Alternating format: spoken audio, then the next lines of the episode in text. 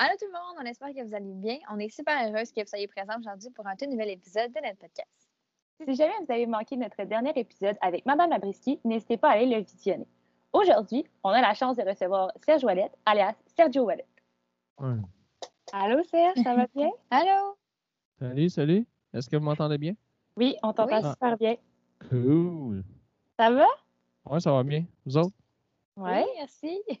Fait que dans le fond, on commencerait juste avec une présentation rapide là, pour euh, les personnes qui écouteraient le podcast puis qui sauraient un peu moins t'es qui. Ouais. Euh, puis après ça, on va à parler de, des sujets là, que tu nous avais envoyés. Puis on finit ça avec un petit segment euh, un peu plus jeu là, ludique. Parfait, c'est cool ça. Super. Fait que toi, dans le fond, tu fais de la musique, puis ça fait quand même un, un pas pire moment que tu fais de la musique. Tu as commencé très jeune à jouer de la guitare à peu près 12 ans, je pense. Ouais. Ouais, Euh, euh, secondaire 1 en fait. Euh, ouais, secondaire 1. J'ai euh, commencé ça euh, ben, un, peu, un petit peu avant parce que mon père m'avait acheté une guitare classique. Là, fait que j'ai gossé un peu, mais mes premiers cours, c'était vraiment au secondaire là, que j'ai pris. Là. C'était surtout le, tout le secondaire, en fait, euh, c'était du classique, nous autres, à l'époque. Ça a un peu changé maintenant là, parce que nous autres, il n'y avait pas de guitare électrique. euh, c'était juste des guitares classiques qu'il y avait à Polyvalente Loretteville, là, maintenant Roger Comtois. Mhm. Puis ce qui est le fun dans ça, c'est que ça ça m'a vraiment permis d'avoir vraiment la, la vraie base de la technique de la guitare, tu sais, parce que il y a le- le- les profs étaient très exigeants, là. Fait que, tu sais, on faisait des tunes euh, vraiment classiques. Puis euh, on montait même des concerts à 60 guitares, là, avec un chef d'orchestre en avant. Puis on faisait toutes des classiques, mettons, euh, Boléro de Ravel, euh, du Handel, la 9e symphonie de Beethoven avec cinq voix de guitare. Fait que, ça a vraiment développé le côté technique de l'affaire. J'aurais pas pu avoir un niveau technique comme ça euh, sans, sans le- les cours au secondaire, en fait. là.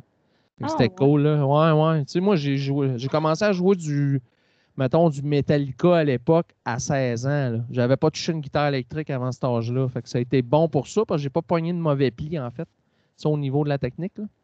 Fait que ça, a eu cet avantage-là, même si, tu sais, quand tu as 14 ans, faire du, du Beethoven, c'est un peu chiant, honnêtement. là, mais mais, tu sais, au moins, ça a eu Ça cet avantage-là. Ouais, ouais, vraiment. vraiment. Quand même.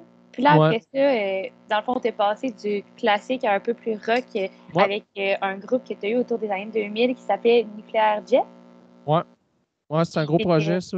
Ça, ça a marché fort, en fait. Tu sais, j'ai commencé à avoir des projets de band, euh, comme je disais, vers l'âge de 16-17 ans. Là, on pratiquait dans, dans le cabanon chez nous, en arrière de chez mon père, avec nos amplis trop forts. Puis on pratiquait souvent le samedi après-midi puis le dimanche après-midi. Fait tu sais, là, dans ce temps-là, on montait plus des tunes des autres. on montait du Pearl Jam, du Nirvana. euh, euh, on se montait un répertoire pour faire du bar. Fait que moi, j'ai commencé à faire du bar. J'avais même pas l'âge d'entrer dans un bar. J'ai commencé à faire mes premiers shows à 17 ans et demi. Fait que euh, ça et tout, c'était une autre école de la musique parce que là, on apprenait plus les tunes vraiment à, à l'oreille. On connaissait les tunes, mais on les montait à l'oreille en pesant. Dans ce temps-là, nous autres, c'était des tapes à. Fait que euh, play, stop, rewind, play, stop, rewind pour, euh, pour faire pratiquer solo et ces affaires-là. Tu sais, ma mère, elle a une patience d'ange là, d'entendre tout le temps. les- tu sais, elle entendait tout le temps les mêmes bouts de tunes, là, tu sais, parce que tu pratiquais tout le temps le bout le plus tough. Fait que là, tu pratiquais ça pendant une heure de temps. Là, c'était, ça, ça prend de la patience. Puis c'est ça. Puis mon premier projet de, de- en fait, de composition plus professionnelle, ça a été vraiment euh, d'écriture de chansons, en fait. Ça a été Nuclear Jet. Là, moi, je faisais. je- à l'époque, je chantais pas. euh, J'étais pas le lead chanteur, en fait. Moi, je faisais toutes les bacs vocales, mais j'écrivais les textes. Fait que je faisais. Souvent, c'était soit moi qui avais écrit le texte au complet pour le chanteur, ou on faisait de la coécriture ensemble. Fait que, euh, puis vers justement les années euh, 2000, parce qu'on a été cinq ans ensemble, mais là, ça a vraiment levé fort. Là. On a fait, euh, tu vois, on a fait la première partie de Papa Roach à l'Agora du Vieux-Port. Il y avait 10 000 personnes. Euh, on a joué première partie de Michel Pagliaro puis des Respectables au Grand Théâtre de Québec. À, au retour de Michel Pagliaro, ça faisait 15 ans qu'il n'avait pas fait de show euh, devant, dans la grande salle du Grand Théâtre, euh, bien pleine. On a fait une tournée d'un mois en Argentine. Fait plein de shows là-bas. On a joué avec Daran au d'Auteuil. On a joué en première partie de France d'Amour à la du Canada. Ça virait beaucoup. là. Toutes les salles de spectacle professionnelles au Québec avec ce pro- projet-là, on, en a fait beaucoup. Là.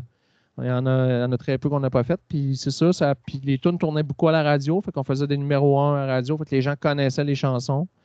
Ce qui nous a amené justement à faire des shows euh, vraiment plus gros là, avec ce projet-là. Fait que ça a été. euh, ça c'était vraiment, euh, vraiment un beau projet. C'était cool. Quatre boys euh, qui, fait, qui fait du rock, puis on fait des shows, c'est vraiment cool. Ouais, mais c'est clair que ça vous a apporté plein d'opportunités puis des beaux Ouais. projets. là. Oui, vraiment. Vraiment plein. Là. Ça a été cinq ans. euh, j'en, retiens juste des beaux souvenirs. Puis, tu sais, ça a amené un côté professionnel aussi à, à, à notre écriture de chansons. tu sais, Parce que là, on faisait plus juste des tunes. euh, tu sais, on faisait plus juste, mettons, des shows dans les bars la fin de semaine. Sais, une fois par fin de semaine pour le plaisir. là. Oui, c'était, pour le plaisir, mais je veux dire, là, là, tu rentrais dans une autre catégorie que là, c'était des shows professionnels avec des, des agents, avec des cachets. Euh, avec- en faisant des premières parties de quand même des gros artistes. Fait que, il fallait être quand même euh, euh, Ouais. pro, là, tu sais. On s'occupait de tout, nous autres. On n'avait pas de compagnie de disques, ce qui fait que moi, je m'occupais de tout ce qu'appelle le volet tracking radio. Fait que c'est là que j'ai appris à faire du tracking radio. Tu t'appelles dans les radios, euh, puis tu, tu, jases avec le gars qui programme, qui fait la programmation de la musique dans la station pour voir ta tournée rendue où. Par semaine, euh, je devais parler à peu près à une quarantaine de directeurs de, stations de radio. Euh, François, lui, s'occupait plus du volet administratif, fait tous les, chèques, les- les contrats, c'est François qui s'occupait de ça. Le volet plus studio, enregistrement, production, c'était plus le chanteur Christian qui était vraiment bon dans ça. Euh, Puis Simon, ben, lui, s'occupait euh, du volet plus booking de show. C'est lui qui appelait pour, euh, pour booker les shows. C'était un peu, c'était vraiment une entreprise à quatre qu'on avait. Parce que oui, il y a la musique, mais quand tu veux vivre de ça, il y a toutes les à côté. Produire un album, ça coûte des sous. Ben, faut que tu fasses. Nous on, faisait des demandes de subventions. Euh, on avait, quand on faisait un show payant, ben, il y avait une partie du, montant du show qui s'en allait dans le compte pour justement payer l'enregistrement des albums. C'est un peu comme ça que j'ai commencé à apprendre le métier euh, plus de- d'entrepreneur en fait en culture parce que ça reste l'entrepreneuriat. Je veux dire, tout ce que tu fais, tu fais, tu passes plus souvent de temps à faire de la business qu'à faire de la musique. Fait que c'est pour ça qu'il faut que tu sois à tes affaires, puis euh, tu, tu, tu- gères ton agenda, puis c'est un peu. euh, c'est là que j'ai appris de- tout ça en fait au départ. Mais C'est toutes les choses qu'on ne voit c'est- pas quand on va voir un, un spectacle ou qu'on écoute un disque, on se dit comme ah, on, prend comme pas ça en considération, là, ça nous vient vraiment pas en tête. Ben non. Ben tu sais, il y a des artistes qui ont la chance d'avoir des. ben, maintenant, c'est moins vrai parce que la, la- tu sais, le milieu de la musique, ça a beaucoup changé là, en- depuis le- les 20 dernières années. là. Tu sais, mettons, à partir du moment où j'ai commencé à faire ça plus professionnellement, moi, j'ai 49 ans. Fait que, tu sais, ça a changé énormément. Là. Dans un, il se vend plus de disques. Euh, c'est plus les plateformes euh, maintenant qui font connaître les artistes. C'est les spectacles maintenant qui sont le revenu principal de l'artiste et, mettons, les droits d'auteur si tu as la chance de tourner sur, sur des plateformes.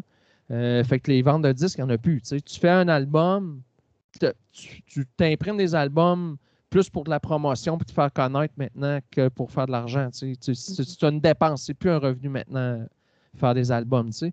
Puis, euh, c'est ça, ça a beaucoup changé. Fait qu'il a fallu aussi, un peu euh, par rapport à tout ça, s'adapter au, marché.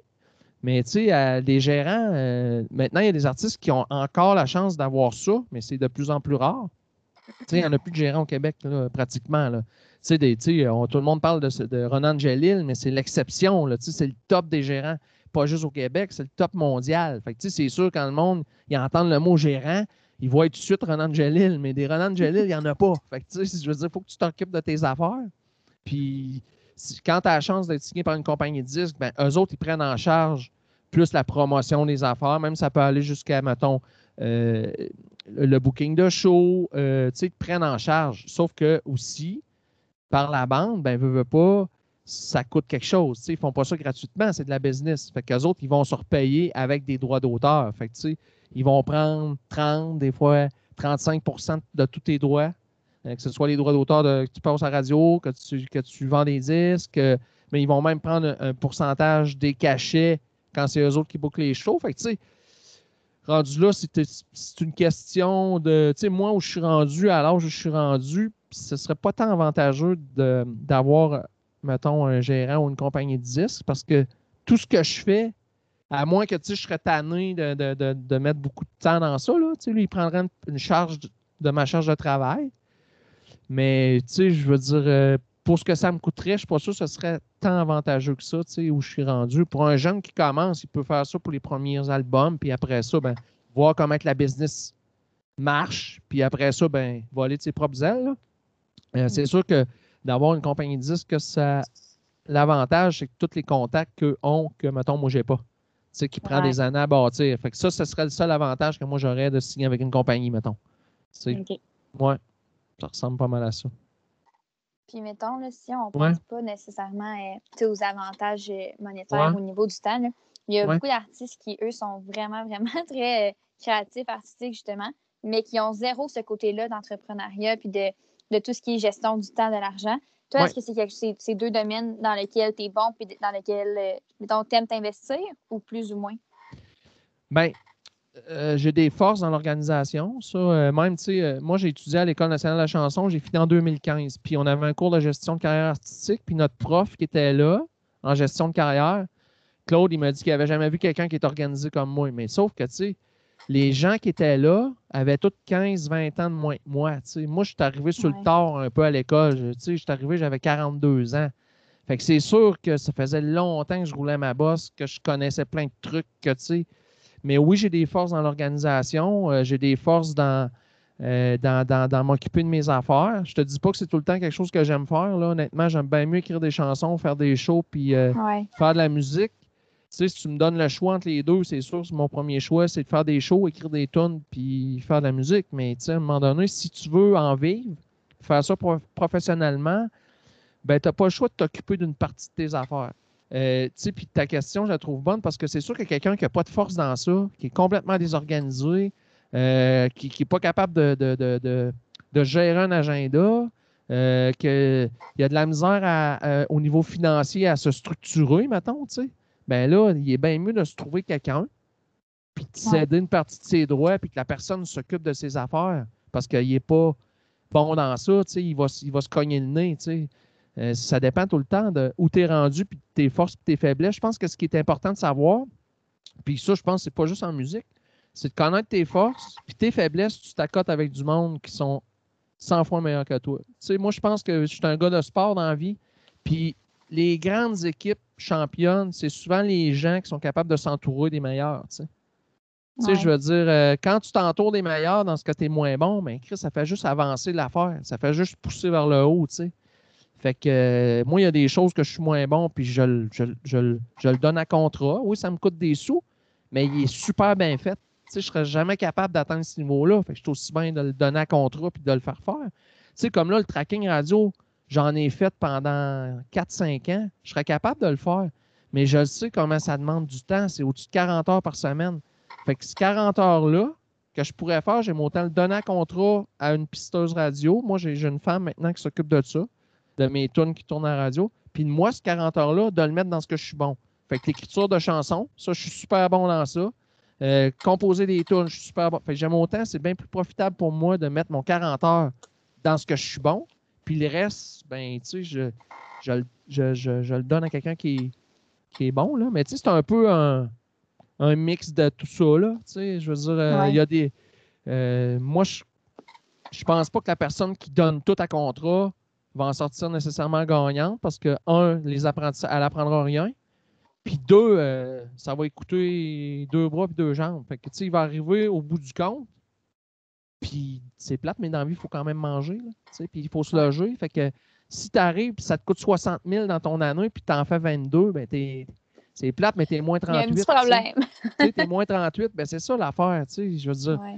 Puis, tu sais, là, j'ai la chance, moi, euh, tu sais, depuis deux ans, mettons, d'avoir plusieurs chansons qui tournent sur les, les, euh, voyons, euh, Stingray, puis euh, les radios satellites, puis les droits d'auteur sont vraiment, vraiment intéressants, là. Fait que depuis deux ans, là, je suis capable de souffler sans trop me casser la tête avec l'argent, tu sais. Mais avant deux ans, euh, J'arrivais, je breakais even. Là. Tu sais, si je faisais un album, l'album coûtait 15 000, ben, si dans mon année, j'avais fait 35, ben 35 moins 15, il me reste 20. Là, là j'ai pas mangé, je me suis pas logé, j'ai pas mis de gaz dans mon char. Euh, j'ai pas fait, tu sais, je me suis pas acheté de corps de guitare, j'ai pas payé mon luthier, j'ai pas. Fait que, tu sais, c'est, c'est tout ça qu'il faut que tu calcules dans, dans, ta balance, tu sais, tes affaires. Fait que, puis j'en profite parce que ça veut pas dire que ça va tout le temps comme ça. Là, j'ai deux grosses années, c'est, deux, c'est, c'est les meilleures années que j'ai eues depuis que je fais de la musique euh, par rapport à ça, par rapport au retour financier. Fait que, moi, je réinvestis, tu sais. Je réinvestis tout le temps. Comme là, cette année, je me suis acheté plein de guitares. Fait que là, j'ai plein de nouveaux outils. Euh, j'en ai en deux ans, j'en ai acheté comme j'avais jamais acheté de guitare. Puis, ben, ça me permet de m'inspirer autrement, puis de faire plein d'autres affaires. Ça me permet aussi d'engager des gens au niveau de la communication. J'ai une grosse firme de com qui s'occupe de mes affaires, ce que j'avais jamais fait avant. Fait qu'eux autres, ils ont leurs entrées directes avec les journalistes. Fait que moi, là, mm-hmm. quand même, j'appellerais le journaliste de, la presse à Montréal, là. D'un, j'aurais jamais son numéro de téléphone, puis de deux, si je l'ai, j'aurais jamais de retour d'appel. Les autres, ben, c'est direct. quand je parlais des compagnies tantôt, ben, c'est un peu ça aussi. Là, j'engage des firmes professionnelles qui autres ont leurs entrées. Parce qu'il ne faut pas se cacher qu'il y a une grosse part de contact dans ce milieu-là. Fait que quand tu n'as pas les contacts, tu n'es pas dans le milieu, c'est dur en tabarouette.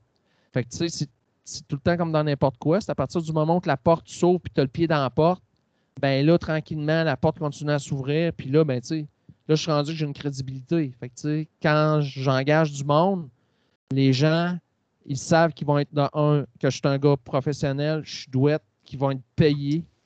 Tu sais, fait que tout ça, le mot se passe. Tu sais, c'est un petit milieu, même si le Québec est grand. Le milieu de la musique est très petit. Puis de brûler dans ça, ça va très, très vite. Tu sais, ça prend un claquement de doigts, puis t'es fait, t'es barré à vie. Fait que, tu sais, les gens, les premières fois, ils travaillent, ils vont te donner peut-être une chance, voir comment ça marche, puis tout ça. Tu sais, comme moi, ma pisteuse radio, là, j'ai eu le contact par un ami.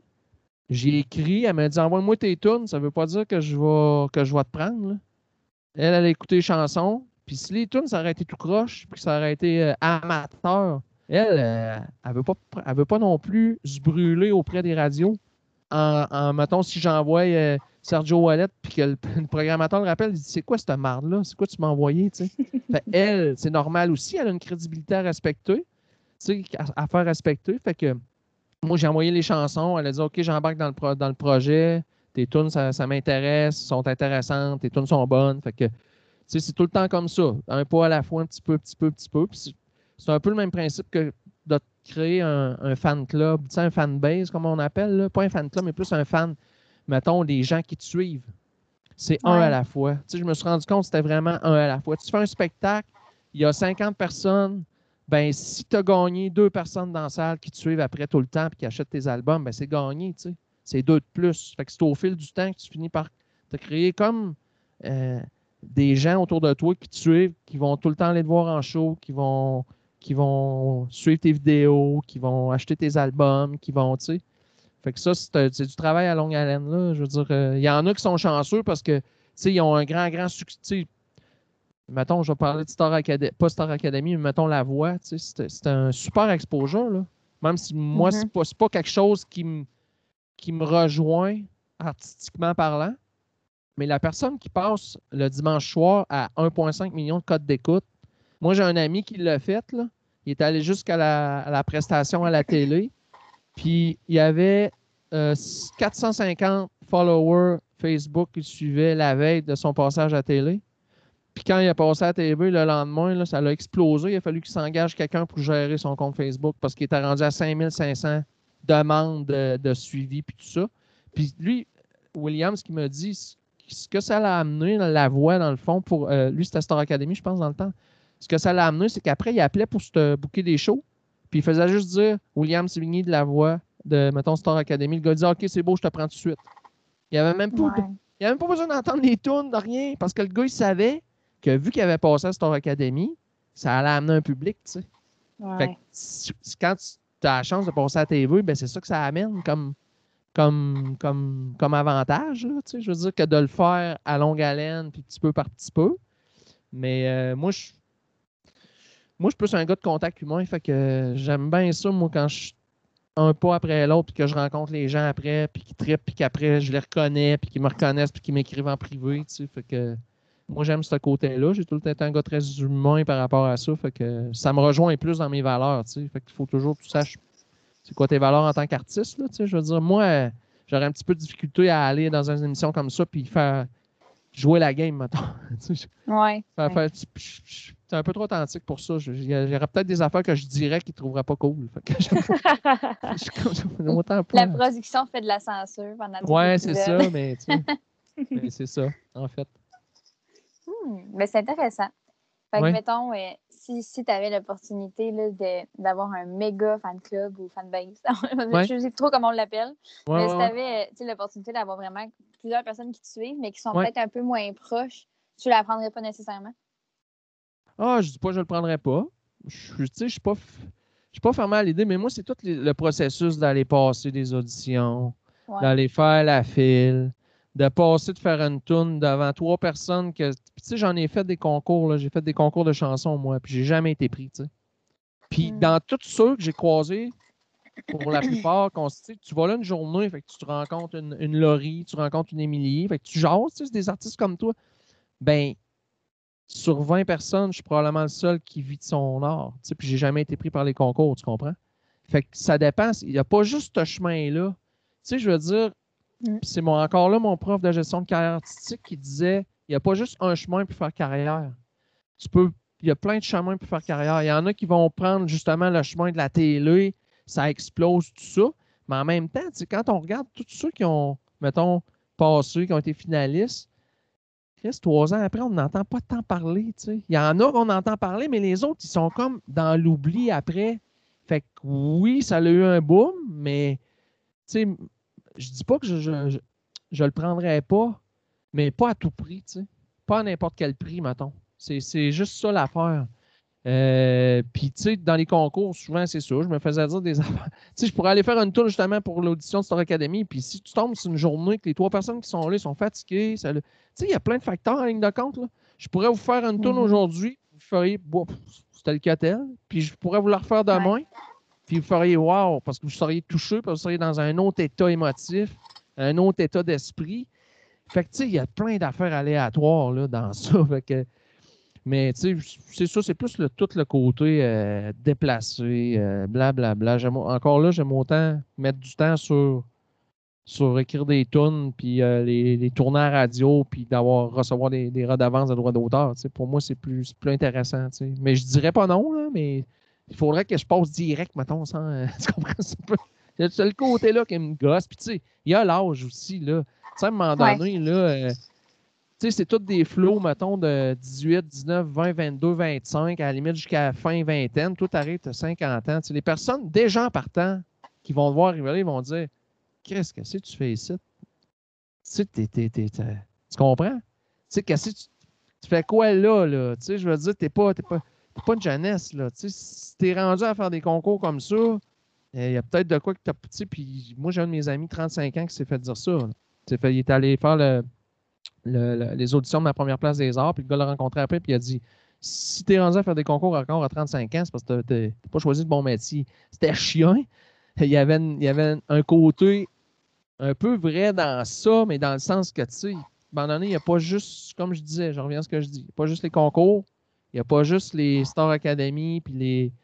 euh, pour faire carrière, tu sais, il y a plein d'autres. Tu sais, je, je prends, moi, par exemple, euh, Tire le Coyote, que, tu sais, moi, c'est lui qui me conseille sur mes textes, qui est un artiste, là, ça a comme popé depuis deux ans, mettons. Mais lui, là, ça a Mhm. quand même pris cinq albums, là, avant qu'il soit connu, là. Cinq disques. Quand même. Fait puis, euh, puis la compagnie de disques, lui, il est avec euh, l'arrivée Cabot Champagne, qui est une grosse compagnie de disques au Québec. Ils ont cru, là. Parce qu'après deux albums, quand ça lève pas, il y a bien des compagnies de disques qui tirent la plug. Il y croyait. Puis en plus, son style musical, comme je jase avec Cham- euh, Champoint, qui est mon réalisateur, qui est son guitariste réalisateur aussi, tu sais. Il dit parce que Coyote, là, son style musical est très pointu. Tu sais, c'est pas de la musique qui va rejoindre un large auditoire. Fait que des gens partant, tu sais, tu- le style qu'il fait rejoint, mettons, tu rejoins, je sais pas, moi, 10% de la population, ben ça va être pas mal plus long de te créer justement cette fanbase-là si tu fais de la musique vraiment pointue que de la musique pop, mettons, tu sais. euh. Fait qu'il y a ça Ouais. qui rentre en ligne de compte aussi, mais tu sais, ça a quand même pris cinq albums. Mais là, on le voit à, à la TV, à côté, euh, sur tous les, les, les postes, il fait tout le monde en parle, il fait, Télé-Québec, il fait tout. Mais ça a pris cinq albums quasiment en dix ans, tu sais. Ouais. Fait que lui, c'était un autre chemin qu'il a pris, puis ça, ça a marché, tu sais. C'est ça, il n'y a, pas, euh, il y a pas une voie de la réussite, en fait. C'est fou de voir euh, comment en musique, il y a comme. euh, tu sais, tous les chemins sont valables. là. Ouais. Ça me fait un peu penser justement euh, à l'entrepreneuriat. Tu sais, on voit du monde de toutes les sortes, avec de toutes les sortes d'études aussi. Puis je trouve ça bien intéressant. Ouais, ben oui. Ben oui, puis tu sais, moi, je pense que ce qui, ce qui est important dans, dans ça, tu sais, moi, je parle de ce que je connais, là, mais moi, c'est quand même une mini-entreprise. Je le gère tout seul, mais c'est quand même ça. C'est, c'est, je pense qu'il faut toujours croire en ses convictions, puis jamais lâcher ça. Parce qu'à partir du moment où, euh, je vais le dire comme ça, là, parce qu'il n'y a pas d'autre mot qui me vient, que tu te prostitues pour avoir quelque chose, ça va toujours te revenir. Tu sais, que tu fais que tu, que tu piles sur tes valeurs pour faire, tu sais, hum, Moi, je crois pas à ça, tu sais. Moi, j'étais, tu sais, je le sais, moi, j'ai bien des, de ben des fois que j'ai j'ai perdu des, même dans les concours, parce qu'après, te poser questions, tu sais, un peu comme, puis là, te questionne. Bon, toi, c'est quoi, ta- vision de la carrière, blablabla. Puis moi, je dérogeais pas, là. Tu sais, je veux dire, moi, euh, tu sais, mettons, je me suis déjà fait demander, toi, mettons qu'on te demande de complètement chan- changer de, de style, euh, tu dis, ben, j'avais dit, ben non. Moi, mon style, c'est ça, ça, ça part de, mon, de mes tripes. Fait que, tu sais, je peux pas, je peux pas m'inventer un style que je suis pas, là, tu sais, je veux dire, rendu là. Il y en a qui le font parce que ça les fait connaître, ça les fait avancer, mais ça dure pas longtemps, ça. Tu finis toujours par après avoir le mur, tu sais. Moi, je pense, là. Par expérience, en tout cas. Ouais, je puis je, je vous donnerai l'exemple. Euh, J'avais suivi une formation euh, euh, avec un monsieur de Montréal qui s'appelle Hubert Mention. C'est un Français. Ben là, en tout cas, c'est un. Peut-être un Belge, un Suisse ou un Français, mais l'accent, vous comprenez ce que je veux dire. Puis euh, lui, c'était sur l'identité artistique. C'est quoi ton identité artistique? Puis c'est quoi quand tu vas présenter ton projet que les gens vont, mettons, parce que tout le monde veut savoir l'étiquette. C'est quoi ton style musical? C'est quoi ton. Bon les artistes, on haït ça pour mourir parce que ça- on se fait comme mettre dans une boîte puis on haït ça, mais en même temps, si tu veux que la personne a catch, quand moi je dis à quelqu'un, c'est quoi, c'est quoi tu fais comme musique? C'est pas du Metallica. Tu comprends? Fait qu'il faut quand même que je l'enligne sur à peu près c'est quoi. Puis lui, nous avait donné un exemple d'une une, euh, une jeune femme de Montréal qui avait été signée par une compagnie allemande. Puis elle y avait demandé conseil en privé. Puis la compagnie allemande, elle voulait que sur la pochette, elle soit nue. Complètement nue. Parce que ça a l'air qu'il y a, euh, un gros marché pour ça en Allemagne au niveau de la, la promotion des affaires à l'époque. Fait que lui, il a dit Ben, ça dépend. Si c'est ça que tu veux, go. Ben, elle dit Moi, c'est pas tant ça que je veux, mais elle dit Tu sais, mettons, je fais trois albums comme ça avec eux autres, puis après ça, je vais pouvoir faire ce que je veux. Il avait dit C'est plate, mais tu pourras pas faire ce que tu veux après. Parce que les gens vont t'avoir connu comme ça. Puis à partir du moment où tu présentes ça comme ça, ben après, là, puis il dit, elle m'a pas écouté. Elle a fait ce qu'elle voulait faire. Nu, bon, tout ça, les trois albums. Ben après ça, quand elle a voulu faire autre chose, la compagnie a dit, non, non, non, c'est ça ou sinon, on tire la plug. Ben, ils ont tiré la plug. Fait que, tu sais, elle avait été connue comme ça. Fait que c'est ça que le danger dans ça, quand tu piles par-dessus tes valeurs, tes affaires, en pensant être connu, mettons, tu sais. T'es pris là-dedans après. Après, t'es pris dedans. C'est c'est ça que tu as présenté comme image. Mm. Tu sais, vous connaissez. Ben, c'est. Ah non, allez-y, excusez-moi. non? Est-ce que vous connaissez Marilyn Manson? Marilyn Manson, ça vous dit rien? Mettons, je vais vous. euh, un peu. euh, ça, vous êtes jeune un peu pour ça, vous autres. Euh, je sais pas, un artiste, mettons, euh, je sais pas, moi, euh, un artiste bizarre de votre âge, là, mettons. Là. Un, là, mais en Ben, tout cas, Hubert Lenoir est particulier quand même dans il est particulier, Hubert, oui. Ouais, puis je le connais comme faux, il est très particulier. Je le connais vraiment comme faux. Là. je veux dire, je le connais, on se parle souvent, mais, mais c'est ça, Hubert est très particulier. Ben, c'est ça. Ben, puis si il veut sortir de ce carcan-là après ça, de ce qu'il a instauré, ça va être difficile parce qu'il a vraiment instauré quelque chose de très original dans son, même dans ce que lui présente quand il est en entrevue, quand il. Vous comprenez ce que je veux dire? Là? Tu est comme. Ouais. Fait que d'après ça. comme une image qui va avec ça. tu sais. Ouais, c'est ça. Fait qu'à partir du moment où tu, tu, tu, tu rentres là, mais tu le fais. Moi, je, je veux dire, il n'y a rien de mal à ça, mais il faut juste en sois conscient. Si tu en es conscient, c'est un peu comme quand je, donne des conseils en écriture de chansons, moi. Puis la personne, elle me dit, mettons, il y a un mot, là, euh, comme l'autre jour, il y avait un des artistes que je suis, là, parce que j'en suis cinq en privé mais, présentement. Puis il y avait un sac, il y avait un tabarnak dans sa toune. Fait moi, c'est bizarre, quand je suis arrivé là, puis pourtant, je suis un gars qui sac dans la vie, c'est pas, tant, pas parce que je suis un gars prude puis que je sac jamais, ça n'a pas rapport. Mais dans son texte, je trouvais que le sac, il me dérangeait. Il je sais pas, il y avait quoi qui me choquait, mettons. Fait que là, moi, je l'ai souligné, j'ai dit, là, ton tabarnak, là, es-tu vraiment sûr? Tu l'assumes-tu vraiment? Ça, rendu là, c'est pas à moi de prendre la décision, c'est à l'auteur. Mais j'ai dit, parce que moi, quand j'arrive là, ça me. Je sais pas, ça me comme ça me. Ça me choque, tu sais, de voir le sac là, je sais pas. Mais si tu l'assumes, puis c'est correct, go for it, mais il faut que tu sois.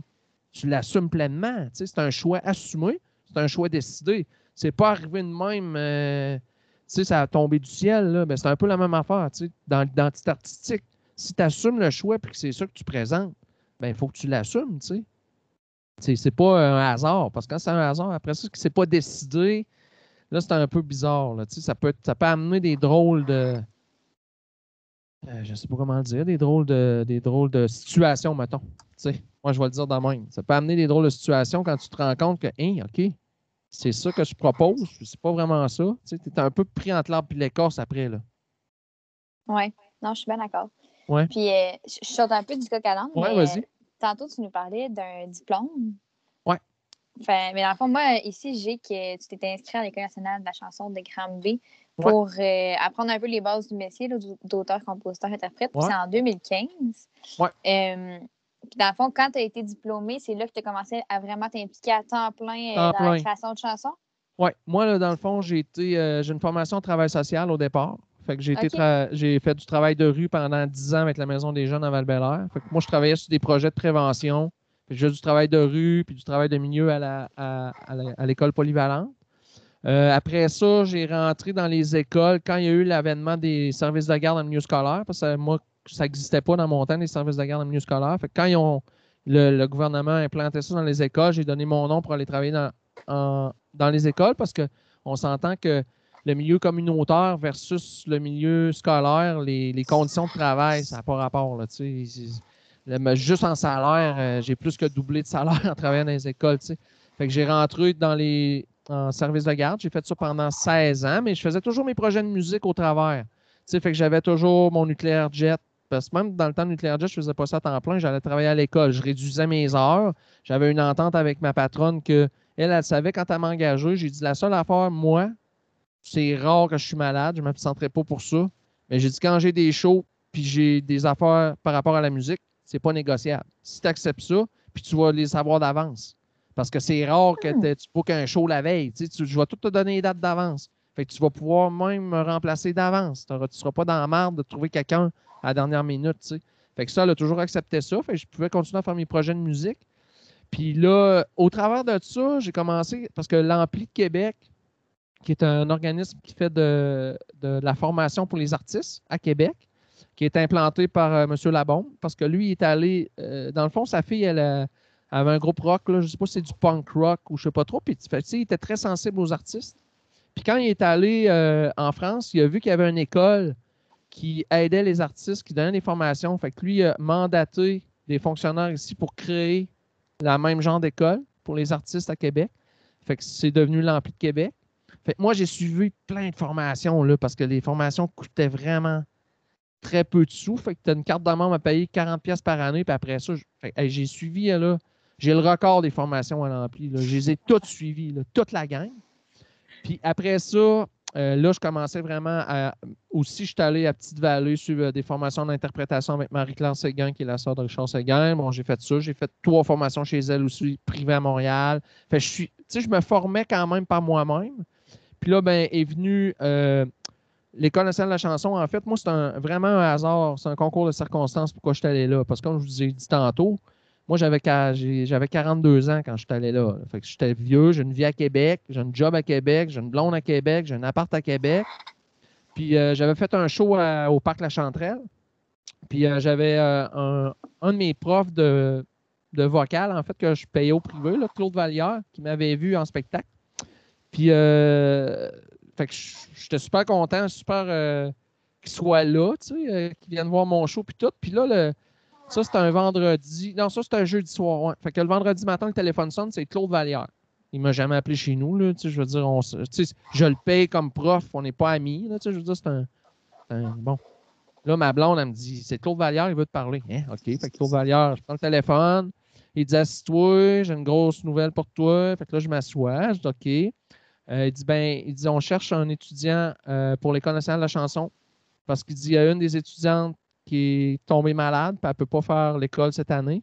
Parce qu'eux autres, dans le fond, ils, prennent 15 participants par année. Puis il faut que tu passes des auditions. Là, même si je m'inscris là, tu ne passes pas l'audition, tu n'es pas pris. Puis ils ont-tu 200 demandes par année? Fait que là, il me dit là, tous les profs cherchent en même temps parce que l'école commençait deux semaines après. Il dit là, il dit Moi, j'ai tout de suite pensé à toi. Fait qu'il dit, euh, il dit Mais tout le monde cherche. Fait que le premier qui trouve, c'est lui qui rentre. Il n'y a pas d'audition à passer. Euh, parce que là, l'école fait confiance aux profs de trouver le bon candidat. Fait que là, j'ai dit, ouais, mais là, tu c'est bien beau, là. Mais j'ai dit, moi, j'ai une vie à Québec, J'ai un appart tout, euh, j'ai un job. Euh. Puis le pire dans tout ça, les filles, c'est qu'à appelé, il était 11h30 le matin, puis j'avais eu mon horaire de l'année. Parce que, tu sais, à chaque année, il fallait que je ressigne mon horaire au service de garde. Parce que les heures changeaient, vu que c'est pas un poste fixe, là. Puis j'avais signé mon horaire le matin même. Ma boss, elle m'avait appelé à 9h30. Elle m'a envoyé les heures avec les jours. J'ai dit, c'est beau, j'accepte l'horaire. À 11h30, Claude, il, appelle. Puis là, il me propose ça. Puis là, j'ai dit, tu me laisses jusqu'à quand pour me décider? Il dit, jusqu'à lundi. Parfait. Fait que je raccroche, j'explique ça à ma blonde. Ma blonde a dit, bon, on n'attend pas lundi. Elle dit, tu rappelles, tu prends place tout de suite. J'ai dit, Chris, on va faire quoi avec la job? On verra. Faire quoi avec l'appart? On verra. Fait que moi, j'ai rappelé tout de suite Claude Vallière pour lui dire que je prenais la place. Il dit, c'est beau. Il dit, le directeur de l'école va t'appeler durant la journée. Parfait. Moi, pendant ce temps-là, je rappelle ma boss pour lui expliquer la situation. Elle me dit, ben là, je ne sais pas quoi te répondre. Elle dit, appelle aux ressources humaines. Ben, j'appelle aux ressources humaines en commission scolaire. Puis moi, je savais que j'avais le droit à une année sabbatique parce que j'avais assez d'heures de ramasser depuis des, mettons, 16 ans. Fait que là, moi, je me dis, je vais me prendre une année sabbatique. Ça va être parfait. Je vais revenir après à job au pire. Fait que quand je parle à la personne responsable, elle me dit, ben, tu as le droit effectivement à une année sabbatique, mais il faut que tu donnes un mois d'avis. Ben, moi, l'école commençait deux semaines après. Et là, j'ai dit, ben là, je fais quoi? Ben, elle dit, moi, je peux pas rien faire pour toi. Elle dit, si tu veux aller là, il faut que tu donnes ta démission. Fait que là, je raccroche, je dis ça à ma blonde, ben, c'est parfait. On rédige ma lettre de démission, on faxe ma lettre de démission deux heures après à la commission scolaire. Le lendemain, on monte à Granby, me louer un, appartement, puis je commence à l'école deux semaines après. Fait que là, ça implique que je perds, on perd un salaire, puis on ramasse avec deux appartes. Fait que là, au lieu de coûter, je sais pas, moi, 500 d'appart à Québec, plus 425, on se ramasse avec un 1000 à payer avec un salaire au lieu de deux. Fait que ça a été une année. ça a été comme ça pendant l'année. Fait que j'ai accepté la place, un peu comme ça, euh, sans le savoir d'avance. J'ai fait mon année, j'ai trippé. Puis, euh, puis pendant cette année-là, moi, ça a été un, peu une année en montagne russe parce que mon père, euh, à Noël, parce que mettons, l'école commençait en août. Euh, à Noël, on a appris que mon père avait un cancer du poumon puis qu'il restait très peu de temps à vivre. Fait que là, c'était un, une année. Euh, quand je redescendais de Granby le vendredi soir, euh, j'allais. Puis là, j'avais plein de devoirs à faire, les filles. tu, tu vas pas là juste pour écrire. Tu as plein de devoirs. Là. Puis tu sais, moi, ça faisait, je sais pas, 20 ans que je n'étais pas à l'école. Fait que, tu sais, moi, sous de 20 ans, là, il faisait des devoirs de même. Il n'y avait pas de devoirs à ramener en fin de semaine. Et moi, je trouvais ça tough. Tu sais, j'étais plus vite comme. C'est normal, là, je veux dire. Il faut se remettre dans le beat. Ben, te remettre dans le beat. C'est pas. Fait que là. Fait que souvent, euh, je, faisais les devoirs sur le coin du lit d'hôpital à mon père pendant qu'il dormait sa morphine. de temps en temps, il se réveillait, je mettais ma guitare, mes affaires de côté.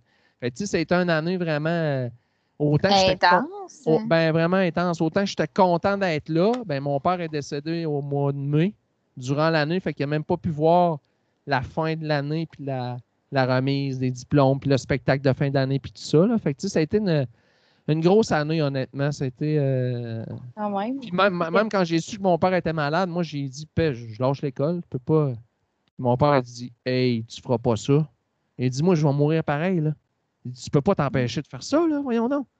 Fait que, tu sais, je trouvais ça dur, là, moi, quand je partais, le dimanche soir, mettons. Je remontais à Granby, passais la semaine-là, je revenais le vendredi. Puis là, je prenais des nouvelles par téléphone à ma mère, puis comment il va, puis bon, blablabla. Fait que c'était. Euh, je pense ça, que ça vaut, euh, ça vaut quand même la peine de souligner le support que tu as eu à travers ah oui. cette C'est ça, j'allais dire. Ben oui. Puis tu sais, euh, honnêtement, si c'était juste de moi, si ma blonde a dit. Moi, je, moi, moi, je choquais, j'y allais pas. Pour vrai, là. Si c'était juste de moi, j'y allais pas. C'est Marie qui m'a donné un coup de pied dans le cul. Là. parce que moi, c'est sûr, je n'allais pas là. là. C'est elle, j'ai dit, ben là, si, ça n'a pas de sens. Non, non, non, elle dit, Serge, elle dit, le train passe, là, alors que toi, tu ne passeras pas deux fois, là. Elle dit, depuis le temps que je te vois avec tes deux, ton projet de musique, tes deux jobs, ta job, tes groupes, tes affaires, elle dit, là, tu as la chance d'aller vivre un an juste faire ça à temps plein. Puis quand je suis revenu, pour répondre à ta question, en fait, mettons, l'école a fini juin 2015. Là, j'ai pris l'été de lousse, honnêtement, parce que ça a été une grosse année, comme je vous ai dit. Bon, je me suis reposé l'été. Puis là, à, l'automne, le premier mois, euh, rien. Là. J'ai pas de show, j'ai pas rien. Là. je commence à capoter ma vie. Là, je dis à ma blonde, bon, ben, je vais rappeler ma bosse au service de garde, puis je vais retourner travailler. Elle dit, hey, on n'a pas fait tous ces sacrifices-là, puis tu retournes en arrière. Si tu fais ça, on se sépare. hey, non, jamais. Puis finalement, ben, de fil en aiguille, j'ai commencé. Puis c'est là que j'ai. Moi, j'étais allé voir l'ampli. Puis là, j'avais le goût de réécrire des tunes. Puis j'avais déjà suivi, moi, des, euh, des sacs d'écriture de chansons, en fait. Mm-hmm. Avec euh, Daran, avec euh, Patrice Michaud, avec Vincent Vallière, bon, avec plein, plein d'artistes reconnus. Puis là, je suis allé voir l'ampli. Puis là, j'ai dit, hey, y a-tu un sac d'écriture à l'automne? Ils me disent, non, on n'a pas trouvé d'artiste. Mais pourquoi tu ne l'animes pas, toi? Tu arrives de l'École nationale. J'ai T'es malade, j'ai jamais fait ça. Ben ouais, non, non, vas-y. Fait que là, j'ai dit, bon, ben, je vais l'essayer. Puis si après deux semaines, ça ne marche pas, ben, puis on arrêtera tout. Puis je fais ça depuis 2015, j'ai jamais arrêté. J'en fais un à l'automne, puis un à l'hiver. Puis suite à ça, avec ces cercles d'écriture-là, moi, je conseille genre une quinzaine d'auteurs, compositeurs, interprètes à chaque session. Puis euh, là, ben, de fil en aiguille, je suis rendu comme une référence à Québec pour le, pour le conseil des textes parce que les gens me réfèrent des artistes au privé. Fait que là, comme je l'ai dit tantôt, j'en suis cinq présentement qui préparent des albums, dont une fille qui a fait la voix. Fait que là, tu sais, ils m'envoient les textes, les tunes, euh, je lis ça, j'écoute les chansons, puis je les conseille pour leur tune, pour améliorer la chanson, en fait. Depuis 2015, je fais ça. je suis super content. Euh, j'ai mon projet à moi, bien sûr, mais tu quand tu veux en vivre, tu n'as pas le choix de faire plein d'affaires. Tu je veux dire, euh, euh, je travaille aussi au Centre Jacques-Cartier à Québec. C'est plus en lien avec la réinsertion sociale. C'est des jeunes qui cherchent un peu, qui ont lâché l'école. Par la musique, puis par l'écriture de chansons, on les amène à vivre une expérience positive, enrichissante, pour qu'éventuellement, ils se réinsèrent socialement par la musique. ça, c'est un autre beau projet que je fais depuis euh, quatre ans maintenant. Mon Dieu, c'est fou. Oui, c'est hot. C'est vraiment cool. Tu as beaucoup de cordes. ouais, ouais, vraiment. Ben, j'ai développé ça, je trouve. En plus, c'est le fun parce que c'est jamais la même affaire. Tu sais, ce qui est le fun, c'est qu'il n'y a pas de routine. Tu sais, je veux dire, c'est cool, là. Je veux dire, même quand je conseille des tunes, c'est jamais même tune, c'est jamais les mêmes artistes, c'est jamais effectué. Ça, c'est le fun. Hmm. Effectivement. Oui, ouais, vraiment. Ben, en tout cas, ça a quand même valu la peine, tous les sacrifices que tu as faits, parce qu'après ça, tu as sorti un premier EP en 2017 que tu as réalisé avec euh, Shampoing et Tire le Coyote, que tu nous as parlé tantôt. Ouais. Puis euh, ça a continué avec euh, la chanson Le Poète Cowboy qui est sortie en 2018, puis ton autre album Village Fantôme qui est sorti en 2019. Fait que ça a quand même roulé après, là. Oui, vraiment. Puis là, ben, j'ai là, je sors une toune, là, je vous donne le le scope, une nouvelle tourne le, début mai, le 4 ou le 10 mai, c'est ma pisteuse qui va prendre la, décision. Puis euh, parce que là, moi, pendant la pandémie, dans le fond, j'ai aidé à bâtir un nouveau studio à Champoint. Puis en échange, on a tout enregistré les tunes que j'avais prêtes. J'ai enregistré 17 euh, chansons. Fait que là, j'ai comme, euh, j'ai comme trois EP de préparés. J'ai un EP plus country qui va faire la suite de Village Fantôme, qui est un album country. J'ai euh, un album euh, plus rock. Euh, puis tu sais, les tunes ont sorti comme ça, parce que j'ai beaucoup d'influence rock, comme j'ai dit tantôt, Nirvana, Pearl Jam. Puis mhm. j'ai un autre EP de 4-5 tonnes un petit peu plus pop. C'est plus pop dans l'approche, mettons. Là, ça reste, ça reste, il y a des guitares et tout ça. C'est pas du Céline Dion, là, mais je veux dire, c'est. fait que j'en ai profité pour enregistrer vraiment plein de tunes. Fait que là, c'est ça. Là, si on est déconfiné, à l'automne, je sors le EP country. Fait que vous avez le scope, vous êtes les premières à qui j'en parle. Oh. Euh, je sors le, le Country de, cinq chansons. Après ça, 2022, à l'hiver 2022, ça va être le EP Rock, puis on va finir euh, printemps 2022 avec le EP Pop. Fait que, tu sais, je vais donner comme trois coups de poing. Là. Ça va être. Euh, ben, je vais prendre plus le baseball, ça va être trois strikes. Ça va envoyer trois strikes, tu sais, trois prises. Mais ouais, c'est ça. J'ai bien hâte parce que honnêtement, les tunes ben, c'est même, même les gens, ceux qui ont travaillé avec moi sur le projet, là, euh, c'est une autre affaire. J'ai vraiment pris de la maturité au niveau de l'écriture, au niveau des chansons, puis euh, surtout dans l'approche, comment j'ai abordé l'enregistrement de cette, euh, ces chansons-là. C'était, j'étais plus dans l'instant du moment. Tu sais, j'étais pas dans la, l'appréhension, puis penser à bon, chante-tu juste, ça, J'arrivais, puis c'était comme j'étais la journée même, puis ça apporte vraiment un côté très euh, organique à la fois, puis très plus centré sur l'émotion, en fait, du moment, tu sais. Mm. Ce que jamais, jamais fait. Tu sais, j'arrivais, puis, tu sais, j'étais tout le temps un petit peu euh, stressé. Là, j'étais vraiment relax, vraiment relax. J'ai jamais été relax de même pour faire un album. Euh, puis j'en ai fait plusieurs là, dans la vie, des albums quand même. Fait que, euh, non, c'était une autre approche. Je suis bien content d'avoir essayé ça. Puis le fait aussi d'avoir fait sur deux, presque deux ans, en fait, parce qu'on a commencé ça, dans le fond, à faire la pré-production en décembre 2000. On est quoi? On est 21? 2019. Fin d'année 2019, on a commencé à, travailler les tunes. Puis on a commencé l'enregistrement début 2020. Fait que c'est depuis ce temps-là qu'on tape euh, les tunes. Mais là, on est à la fin du processus. Euh, il reste moins d'affaires à faire. Il y a bien des chansons qu'on est rendu juste au, mixage. Euh, fait que c'est cool. Ben, en tout cas, j'ai bien hâte de voir ce que ça va donner et de pouvoir écouter ça, c'est sûr. Ouais. Moi, j'ai bien je suis bien fier. Tant mieux. Ouais. Euh, par rapport là, justement à l'écriture, tu nous en parlais un petit peu. Mais euh, dans le fond, tu sais, les textes de tes chansons, là, c'est par rapport à des choses qui sont comme c'est euh, simples ou quotidiennes, puis qui peuvent sembler comme. Tu sais, des fois, ça peut être difficile à rendre intéressant, me semble. Puis, mais toi, tu y arrives vraiment bien. Fait que là, on s'est demandé, tu sais, est-ce que tu as envie de nous parler un peu de, justement du processus? C'est quoi, ben, c'est quoi écrire une chanson puis un texte? Comment ça se fait, tu sais? Ben, honnêtement, c'est dur parce que, euh, ben, je vais vous l'expliquer du mieux que je peux, moi, comment je le vis, là. Mais il n'y a pas de recette parce que s'il y avait des recettes, tout le monde serait riche parce que tout le monde écrirait des bonnes tunes, tu sais. Euh, mais, mais il y a, ouais, mais il y a, il y a plusieurs façons. J'appellerais ça plus des portes d'entrée pour la création. Il y a différentes portes d'entrée. Tu sais, moi, euh, il y a bien sûr la, la première porte d'entrée d'un auteur de chanson, là, ça va être ce qu'il vit. Fait que tu sais, tu vis une peine d'amour, tu écris sur ta peine d'amour. Puis tu sais, je, je, fais toujours la blague euh, aux auteurs que je conseille.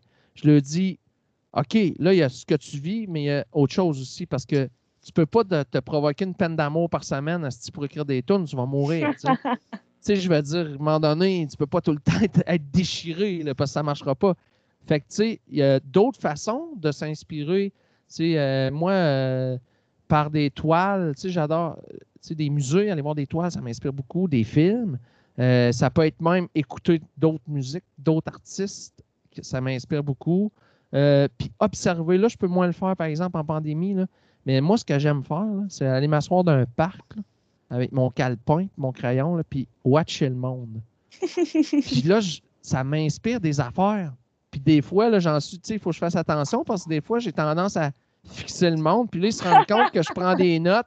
Puis là, euh, comme si j'étais un enquêteur du FBI, là. Fait que là, des fois, il faut que je fasse exprès. De... Ouais, ça m'est déjà arrivé, tu sais, des fois, de me rendre compte. arrête de le regarder, là, il capote sa vie, là, tu sais. les parents ne foulent pas à l'aise dans le parc. Ouais, c'est ça. Il y a un bonhomme, il regarde tout le monde. ouais, c'est ça. Tu sais, genre, ben, je, ben, je ferais pas ça sur le bord d'une école primaire, parce que là, je, me ferais vraiment ramasser. Mais. On choisit les endroits. ouais, c'est ça.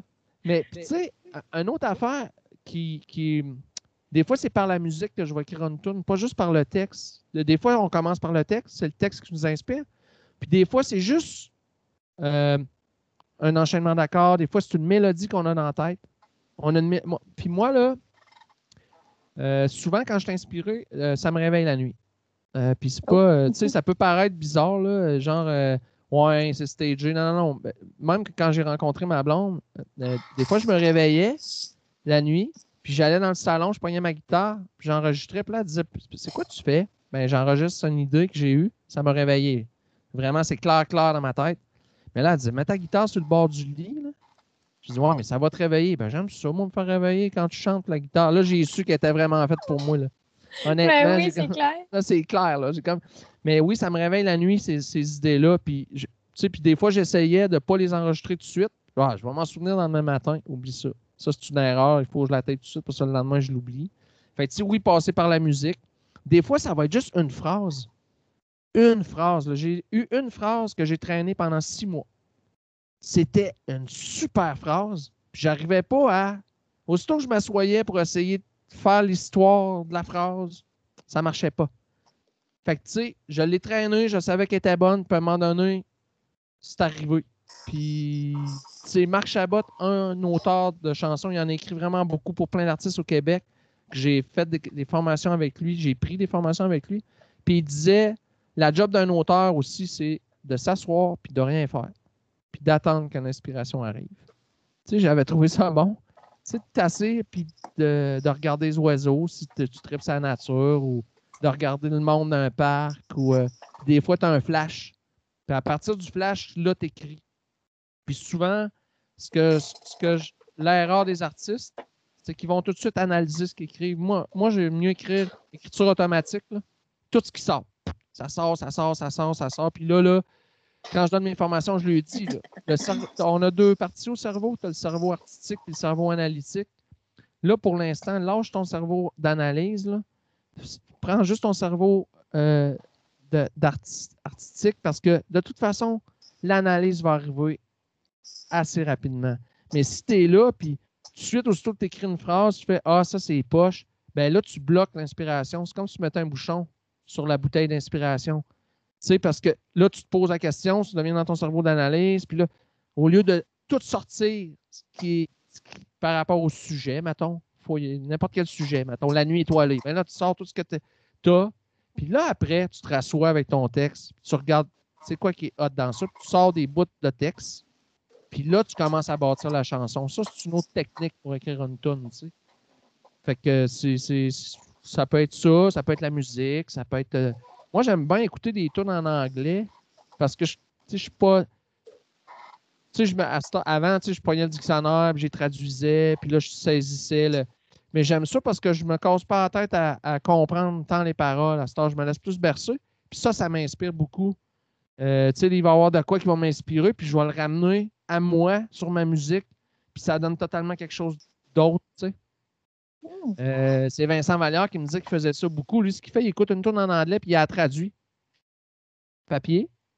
sais, euh, vraiment, il a traduit. Puis là, c'est pas de la c'est pas comme la job d'un traducteur. Puis il dit à un moment donné, il y a une phrase qui ressort du texte traduit. Puis je pars, j'écris un texte sur cette phrase-là. That's it. C'est une autre technique qui est super le fun, super intéressante. Lire un livre aussi, tu lis. Moi, il y a bien des passages qui sont soulignés quand je lis que je suis comme Wow! Là, ça m'inspire de quoi? Ça m'inspire un sujet. Puis je pars puis j'écris une tonne là-dessus. Tu sais. Fait que finalement, ton quotidien t'inspire tout le temps. Tu peux. Ouais. Peu importe ce que tu fais, tu peux trouver de l'inspiration dans n'importe quoi. Oui, ben moi je dis euh, un autre exemple que je donne qui est très euh, imageux par rapport aux auteurs, je dis la job d'un auteur, c'est d'avoir les antennes toujours ouvertes tout le temps, tout le temps, tout le temps, parce que tu ne sais pas c'est quand ça va arriver. C'est quand tes antennes vont le capter, ça, l'inspiration. Fait que si tu es fermé, ça va te passer d'en face, tu le verras même pas. Fait que c'est bien important d'être toujours. Moi, j'ai toujours un papier crayon quelque part, dans mon char, à côté de mon lit, euh, dans le garage. Euh, tu sais, est-ce que vous connaissez l'artiste Beck? Connaissez-vous Beck? Vous connaissez pas Beck? Beck, qui a écrit. Euh, il a fait plein, plein d'albums. Puis, tu sais, c'est un, un, Américain. Euh, puis lui, là, il a bâti sa maison. Quand il a rebâti sa maison, je pense qu'il est à Los Angeles, toute son, sa maison, il peut enregistrer en permanence partout. Il a juste à dire à l'ordinateur OK, on tape. Fait que, euh, y a bien des. J'avais vu un reportage sur lui, puis il y a bien des, des idées de musique qu'il a, qu a eu quand il est en train de faire un petit caca sur la toilette. Fait qu'il était assis en train de faire son affaire, puis il faisait comme OK, OK, enregistré. j'avais vu, j'avais trouvé ça crissement drôle. Mais c'est ça, c'est un peu ça le principe, c'est d'être ouvert tout le temps, d'avoir quelque chose pour. Puis tu sais, euh, d'avoir un, enregistreur aussi. Ben, c'est pas pire avec les, téléphones, ça c'est merveilleux. Là. Parce que si vous saviez dans mon dictaphone là-dedans combien j'ai d'idées que j'ai pas eu le temps de travailler encore, là, pour vrai, là, c'est fou. Là. J'en ai. Puis là, Là, des fois, ce que je fais, je prends le temps, je m'assis, puis je réécoute des idées. Fait que là, des fois, je fais comme, oh, ça, finalement, j'étais bien trop enthousiaste, c'est pourri. Je le flush. là, il y en a un autre, c'est comme, oh, ça, c'est un méchant refrain. OK, là, je vais sortir les accords. Là, je vais juste jammer sur cette idée-là, puis qui va m'amener ailleurs sur d'autres affaires. Fait tu sais, de, de tout le temps enregistrer mes affaires. J'en ai plein, plein, plein, plein. Puis euh, ma blonde, m'avait acheté, euh, avant qu'on ait les iPhones aussi performants, là, un genre de petite machine Panasonic très petite. Il y a euh, quatre plages de 99 enregistrements. Ça veut dire que c'est 400 tonnes. Je l'ai à date, depuis que je l'ai, depuis à peu près 10 ans, je l'ai- vidé deux fois. Fait que j'ai 800 idées dans mon ordinateur que quand je manque d'inspiration, je m'y réfère. Je vais réécouter des affaires. Des fois, c'est juste des. Des fois, c'est juste un, un riff de guitare que j'ai trouvé, que je trouvais cool. Des fois, c'est. euh, des fois, c'est euh, une idée. Un- je chante de quoi, mettons. euh, OK, c'est la tourne sur la galaxie. C'est la tourne sur la galaxie. Ça n'a pas rapport, mais je, je pense que j'avais une idée de faire une tourne sur la galaxie, mettons. Tu, sais, tu comprends? Là, OK. ça, je, je- fait que tu fais- Au départ, quand j'ai commencé à écrire des tunes, ça me faisait peur. J'avais euh, un peu le syndrome de la page. J'avais peur d'avoir le syndrome de la page blanche, Mhm. de manquer d'inspiration. Puis je me suis rendu compte au fil des années, pour vrai, là, ça, ça arrive jamais, ça. Ça Ok. m'est jamais arrivé. Tu sais, oui, je vais avoir des moments aussi que j'écris moins parce que là, j'ai. Tu sais, comme là, j'en ai écrit. euh, tu sais, j'ai travaillé 18 chansons. là. Fait que ça Ouais. se peut que, que là, je sois deux, trois mois sans avoir d'idée, mais je force pas. Quand ça revient après, ça revient. Puis là, là, ça donne un coup. Là, je peux en avoir souvent ici dans mon, dans mon studio. Là, j'en ai, mettons, j'ai trois lutrins avec euh, deux idées de tunes par lutrin. Fait que j'ai six tunes que je peux travailler en même temps. Un peu comme des artistes qui ont plein de toiles, qui rentrent dans le studio, puis à un moment donné, ah, aujourd'hui, ça va être celle-là qui m'inspire. J'aime ça travailler comme ça parce que souvent même, une tune va t'inspirer pour l'autre affaire. Tu, sais, tu vas être en train de travailler de quoi, tu vas faire Ah oui, ça, ça ferait bien avec l'autre chanson. Fait que tu sais, tu fais du, du ping-pong, je vais appeler. Là. Fait que, euh, ouais, c'est un peu ça, en fait. Mais c'est fou quand même, là, mais avec euh, tu sais, le, le fait que tout autour de toi est comme fait pour que tu puisses composer, ben, ou en tout cas écrire, puis Ouais. faire de la musique, ben, à un certain point, il faut que tu trouves des moyens pour pouvoir décrocher, parce que sinon, tu pourrais avoir la tête tout le temps là-dedans, puis jamais t'en sortir. Fait que là, tu nous en avais parlé un peu, là, euh, des mesures que tu prenais ou des moyens que tu prenais pour essayer de, de décrocher un peu, là, tu euh, euh, tu m'avais parlé un peu de la nature, qu'il y avait comme Ouais. des coins de ta maison qui étaient plus faits pour pouvoir euh, que tu décompresses. Fait que tu veux-tu comme nous parler un peu de qu'est-ce que Ben tu oui. fais, quels moyens tu prends pour pouvoir te sortir, la tête de la musique des fois, parce que je comprends que tu aimes ça, là, mais je- tu dois avoir Ah, besoin ça de peut, ça, peut, fois, de- là. ça, peut, de- ben, ça peut devenir très malsain. Je, je donne juste un exemple. Quand, au départ, quand j'ai commencé à. je me sens euh, acheter, mettons, euh, de l'équipement pour m'enregistrer moi-même. Pas, pas tant pour faire les albums, mais plus pour faire la- ce qu'on appelle la pré-production de la tune. Voir avec un beat de drum, qu'est-ce que ça donne, euh, t'as pas une ligne de basse, euh, bon, blablabla, un clavier, gna. Puis là, après, je faisais du mixage. Fait que je mixais. Fait que j'arrivais ici, des fois à 8h30 le matin, je commençais mon mix. Puis là, c'était une chance que j'ai un chien. C'était mon chien qui venait à 2 h l'après-midi me dire Hey, il faut que j'aille faire pipi. Là, je checkais alors. Hé, Chris, il est 2 h. J'ai pas déjeuné. J'ai pas dîné. Il est rendu 2 h l'après-midi. Oui, ça peut devenir très aliénant, puis ça peut devenir aussi euh, pas sain, très malsain. Là. Fait que un des moyens que je me suis donné, en fait, c'est que hum, ben, plus concret, ben, non, pas plus concret, un des moyens plus, mettons, euh, euh, euh, ben, tu sais, si je l'ai appris à l'école nationale de la chanson, il me disait, mettons tu fais un avant-midi, de, des tunes dans l'avant-midi. Bon, là, tu te donnes une, un- une pause d'une heure l'heure du dîner. Dans l'après-midi, tu fais autre chose. Fait que si tu fais euh, de l'écriture de chansons le matin, ben dans l'après-midi, tu fais euh, euh, du booking de show. Pour pas toujours être dans la même affaire, parce que ça peut devenir, tu comprends? Fait que de te donner des plages déjà différentes. Fait que si tu fais de la création l'après-midi, ben le matin, tu fais des affaires plus business, tu sais. Fait que déjà là, Ça t'évite de- de- de- d'être trop pogné dans ça. Mais oui, chez nous, la nature, moi, c'est une des. Tu sais, pas pour rien qu'on habite Saint-Gabriel-de-Valcartier. Je veux dire, euh, moi, chez nous, j'ai des poules sur le terrain euh, qui donnent des œufs frais. Euh, tu sais, j'ai un chien qui me permet justement de décrocher parce que quand je suis dehors et qu'il me demande d'aller jouer avec, ça, c'est cool. Euh, J'aime beaucoup les oiseaux aussi, fait que j'ai plein de mangeoires. Fait que des fois, je vais juste m'asseoir, prendre un break dehors puis checker juste ce qui se passe avec les oiseaux. Euh, tu sais, j'ai- je peux aller prendre une marche, mais la nature est bien importante par rapport à ça pour me permettre de décrocher. Puis euh, c'est pas pour rien que j'ai un endroit vraiment plus studio fermé. Fait que quand je rentre ici, c'est la job. Fait quand je ferme, passe la porte, je ferme la porte physiquement, c'est important. C'est pas, tu sais, je suis pas installé dans le salon à grandeur. Ça m'arrive, là, j'aime ça écrire dans le salon parce que, tu sais, là, j'ai le soleil qui, dans l'après-midi qui rentre par les fenêtres, tout ça.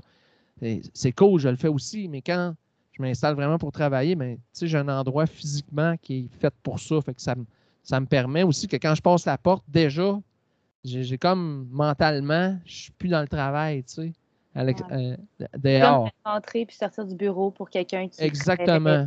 dans des bureaux. Ben, c'est la même affaire. tu sais. Moi, mon bureau, mon terrain de jeu, il est ici pour le travail. tu sais, j'ai- Puis je suis chanceux, j'ai la chance. tu sais, Le monde il capote quand ils viennent ici puis ils voient ça. Ils disent Tabarouette. C'est pas tout le monde qui a cette chance-là, tu sais, qui écrivent des tunes, mettons, souvent, ils ont peu physiquement, ils peuvent pas, puis ils sont en appartement puis tout. Là. Fait tu sais, ça, Mhm. c'est le fun.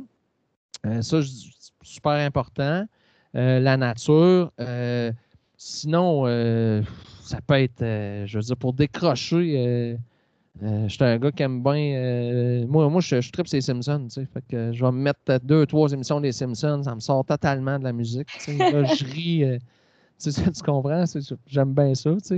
Des fois, je, vais m'en mettre deux, trois parce que là, je trouve que je suis un peu trop rendu sérieux. Fait que ça, c'est cool. C'est un autre moyen. Puis, je le fais pas assez souvent, mais la lecture aussi, ça me sort beaucoup de, de ça. Tu sais, euh, je vais pogner un livre, je vais aller m'installer dehors quand il fait beau. Là. Ça me sort totalement, je rentre dans le livre. Fait tu sais, euh, même si des fois ça m'inspire des affaires, mais tu sais, là, je vais plus le souligner puis je le laisse là. Tu sais, je commencerai pas à partir avec ça tout de suite. Fait que là, je continue ma lecture. Ça, je, je bien. garder plus tard. Ouais, parce que justement, là, je suis pas dans le job, tu sais. Puis, puis aussi que je me, je me donne le droit maintenant. Avant, je le faisais moins. Tu sais, quand tu commences, tu vas avoir des contrats, puis tout ça. Euh, je me faisais plus gérer l'horaire par les autres que moi qui gère mon horaire. Je sais pas si vous comprenez. Tu sais, Ouais. là, je prenais Ouais. des rendez-vous le samedi matin, puis je prenais des rendez-vous le dimanche soir. Fait que là, à cette heure, là, c'est non. À cette heure, la fa- à part les shows, parce que les shows, ça se passe la fin de semaine. Veux, veux pas, c'est rare qu'on va avoir des spectacles un lundi soir. là. Fait que souvent, des shows, c'est jeudi, vendredi, samedi, dimanche. Ça, c'est correct pour les spectacles. Mais sinon, la fin de semaine, honnêtement, c'est rare en esti que je travaille. Je veux pas, je veux avoir le droit de me donner deux jours de congé totalement, puis faire autre chose. Ben tu sais, oui. euh, aller dans mon garage. J'adore, tu sais, je je parlais de la nature dehors ici. J'ai un gros, moi, j'ai un gros jardin chez nous.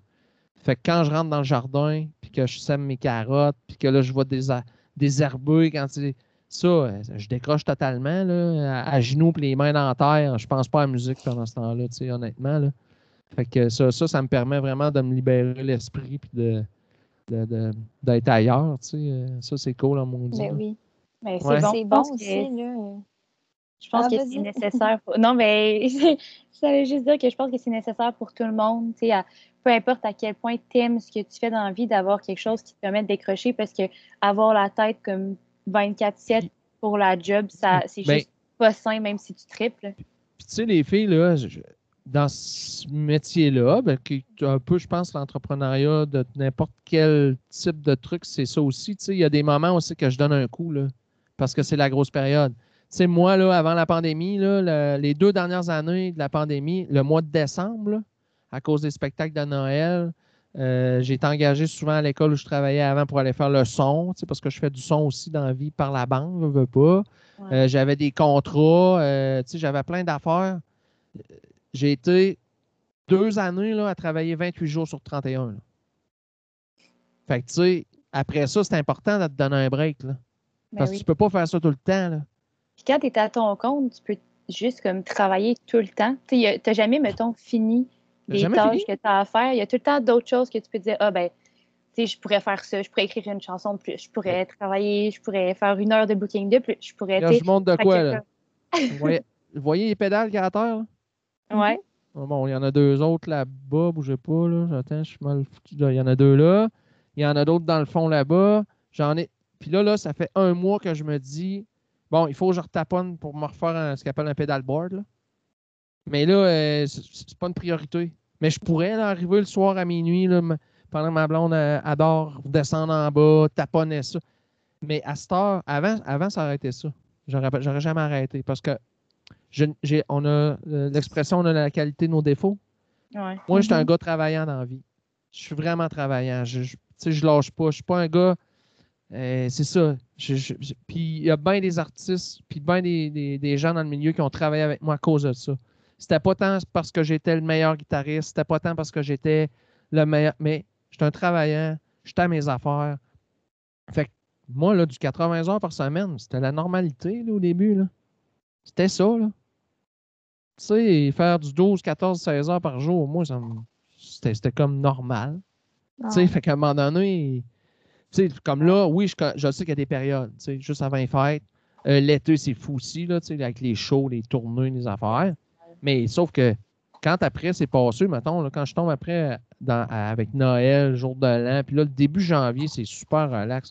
Moi, c'est là souvent que je prends un mois quasiment et une semaine. Parce qu'il ne se passe rien dans le milieu de la culture début janvier. Là, tout est arrêté. Là, là, je- là, je fais pas grand-chose. Tu sais, Je vais faire du ménage dans mes affaires, mais je vais préparer mes impôts tranquillement. Mais tu c'est pas. euh, Tu sais, je veux dire, c'est pas du. À cet âge, je suis capable de faire la part des choses, de savoir, de me garder du jus parce que je sais qu'il va y avoir un rush qui s'en vient. C'est un peu comme quand j'ai lancé mes albums. Là, là, là, c'est un crise de quoi donner. C'est un jus. là. Moi, je m'occupe de tout. Fait que je pars de la date du lancement de l'album, puis je remonte jusqu'à aujourd'hui, mettons. Puis là, je me mets des échéanciers, tout ce que j'ai à faire. Puis là, je vois le travail avancer à mesure, mais ça, c'est un. Puis les deux semaines avant la sortie de l'album, là, c'est complètement malade mental. Mm. Là, c'est c'est du séjour pendant deux semaines. Parce que là, tu as les. OK, il faut que tu t'assures que tu vas avoir les disques. Parce que là, les disques sont à l'impression. OK? Euh, tu t'assures que le graphiste a envoyé les, les images pour la pochette. Euh, tu t'assures que toutes tes tunes sont enregistrées à la SOCAN pour les droits d'auteur, parce que là, ça va commencer à tourner. Ça n'arrête pas, là. Tu sais, tu- euh, louer la place pour faire le lancement. Euh, OK, le service de base, c'est quoi qu'il offre? Euh, nous autres, il y a combien de places? Les, euh, inviter les gens. Tu sais, ça n'arrête plus, là. Mais tu sais, tu sais que c'est ces deux semaines-là. Ouais. Fait que, tu sais, ça donne. C'est c'est ça dans, ce- dans ce métier-là, quand tu es tout seul, en plus, t'as comme des roches de fou.